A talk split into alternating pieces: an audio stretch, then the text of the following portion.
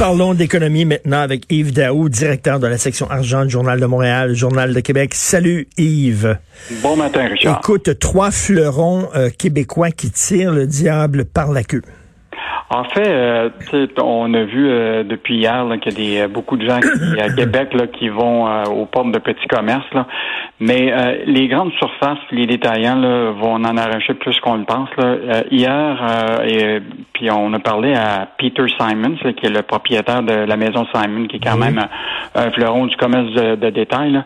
Lui a investi avec évidemment des partenaires comme Investissement Québec, puis le Fonds de solidarité, presque 215 millions là, dans un plan d'expansion là, juste avant la avant la, la, pandémie. Là. Il était tout prêt. Il y a un centre de distribution complètement robotisé, tout ça. Là.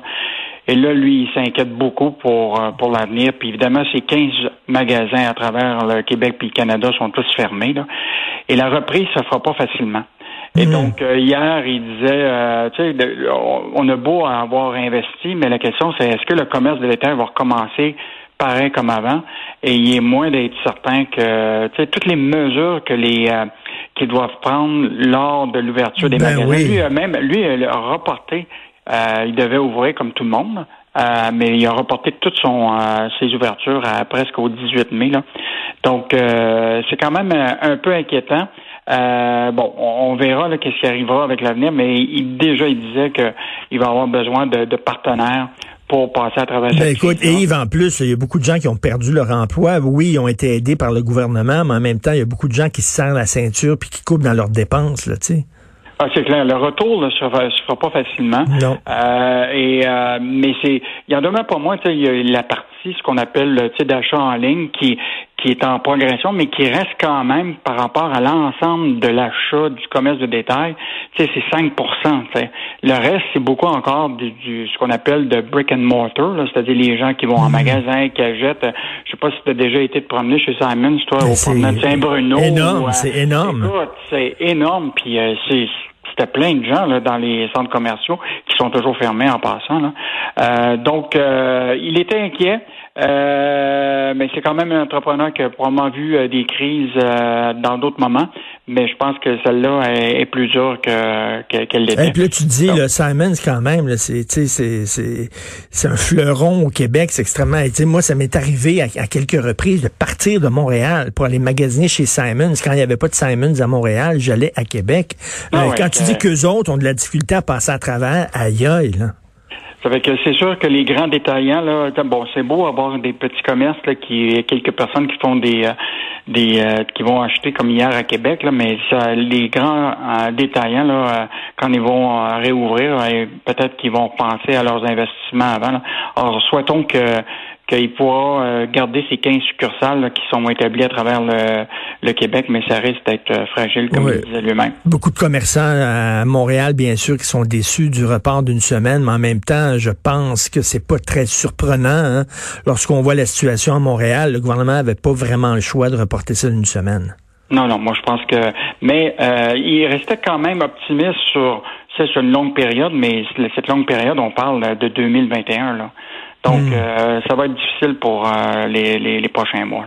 Écoute, euh, la saga du Cirque du Soleil qui continue, là, on apprend que Québécois était vraiment bel et bien intéressé là, à mettre la main sur le cirque.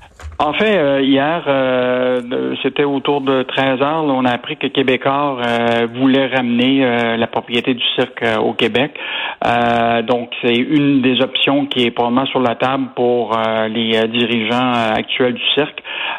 bon, tu sais, toute la saga du cirque, ben nous, au journal, on travaille depuis un bon bout de temps sur toute la propriété du cirque. donc, on s'est intéressé beaucoup au groupe TBG, TPG, là, qui est quand même celui qui est l'actionnaire euh, euh, majoritaire à presque 60 euh, de, du cirque, qui est quand même un groupe, tu sais, qui est beaucoup plus intéressé par la finance que par l'aspect d'une entreprise. Là. je veux juste te dire que au-delà de bon, je pense que Québécois va faire ses, démarches pour pour essayer de, voir s'ils sont capables de, racheter le site puis d'en garder la propriété ici avec son siège social. Mmh. Mais je veux juste te rappeler que le groupe TPG là, c'est un groupe là qui investit partout à travers le monde, mais il n'est pas juste prêt avec le cirque. Euh, tu connais J. Crew, toi? Ben oui. J. Crew, là, c'est le, c'était le fleuron à New York. Ils ont presque 500 magasins à travers l'Amérique du Nord. Ben maintenant, ils sont aussi eux autres en faillite. Écoute, ça, ça c'est gros. Écoute, moi, ça m'arrive souvent l'été d'aller à, Burlington quand les frontières étaient ouvertes et euh, j'allais tout le temps chez J. Crew. C'est super les vêtements que là. Mais TPG, qui est l'actionnaire du, du, cirque, qui est pris aussi avec le cirque, qui est pas loin de, euh, qui évalue ses options aussi de faillite, là, euh, sont, euh, avait acheté il y a dix ans pour 3 milliards. Aïe, aïe. Et donc aujourd'hui, il se retrouve avec euh, J. Crew qui est en faillite. Et Mais quoi, ça veut dire que J. Crew pourrait disparaître? Ben, actuellement, ils sont en train de se restructurer, comme le fait le hmm. cirque. Mais ce que je veux dire, c'est ce groupe-là, TPG, là, a investi massivement au cours des dernières années dans toutes sortes de, d'entreprises qui aujourd'hui est frappée directement par le coronavirus. Euh, je t'en nomme un autre euh, qui, dans lequel ils ont investi presque 4 milliards il y a quelques années là, dans un ça s'appelle Lifetime Fitness. C'est tous des centres de de gym à travers euh, l'Amérique du Nord. Imagine-toi, tous ces centres-là sont fermés actuellement. Donc, euh, c'est un groupe qui est... Euh, c'est quelque chose quand même. Le coronavirus, là. Fait que souhaitons que euh, les situations de ce groupe-là amènent pas de, le, cycle dans une situation qui, qui va être difficile. Là.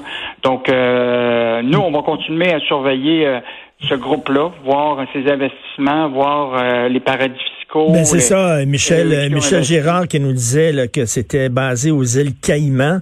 Euh, donc, ça pose encore la question, là, indépendamment de Québécois qui est intéressé, là, ça pose quand même la question, est-ce qu'il faut que le gouvernement euh, donne de l'argent à une entreprise qui est basée dans un paradis fiscal et qui ne paie pas sa juste part d'impôts? Ben, François Legault, le, la, question avait répondu qu'il n'était pas question qu'on ait des entreprises qui ne payent pas leurs impôts ici au Québec. Euh, on verra euh, comment euh, il réagira à ces demandes d'aide-là. je pense que l'enjeu du cirque là, est, est vraiment euh, il y a quand même beaucoup de gens là, qui ont perdu leur emploi. Il y a des fournisseurs qui sont pas payés.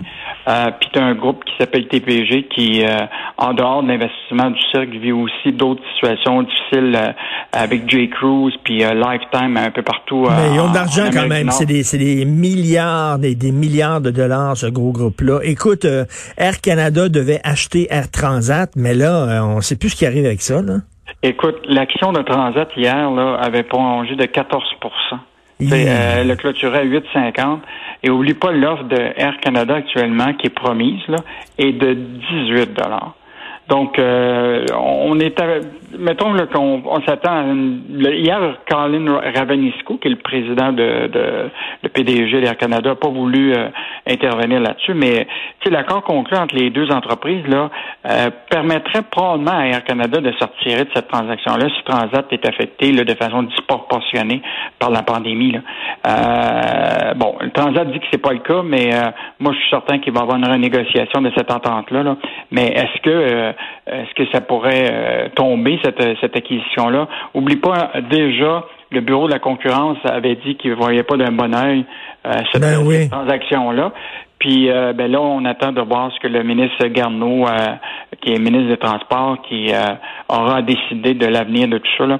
Mais mettons qu'on s'entend pour dire que les, les, compagnies aériennes, c'est pas leur meilleur moment. Tu oh vu les aéroports où ce que tous les, les avions sont stationné sur les tarmacs euh, non, non, c'est euh, pas, c'est pas évident. Là. Je, je, je, ça m'étonnerait, écoute, que ça passe euh, cet achat-là de Air Canada qui achète à Air Transat.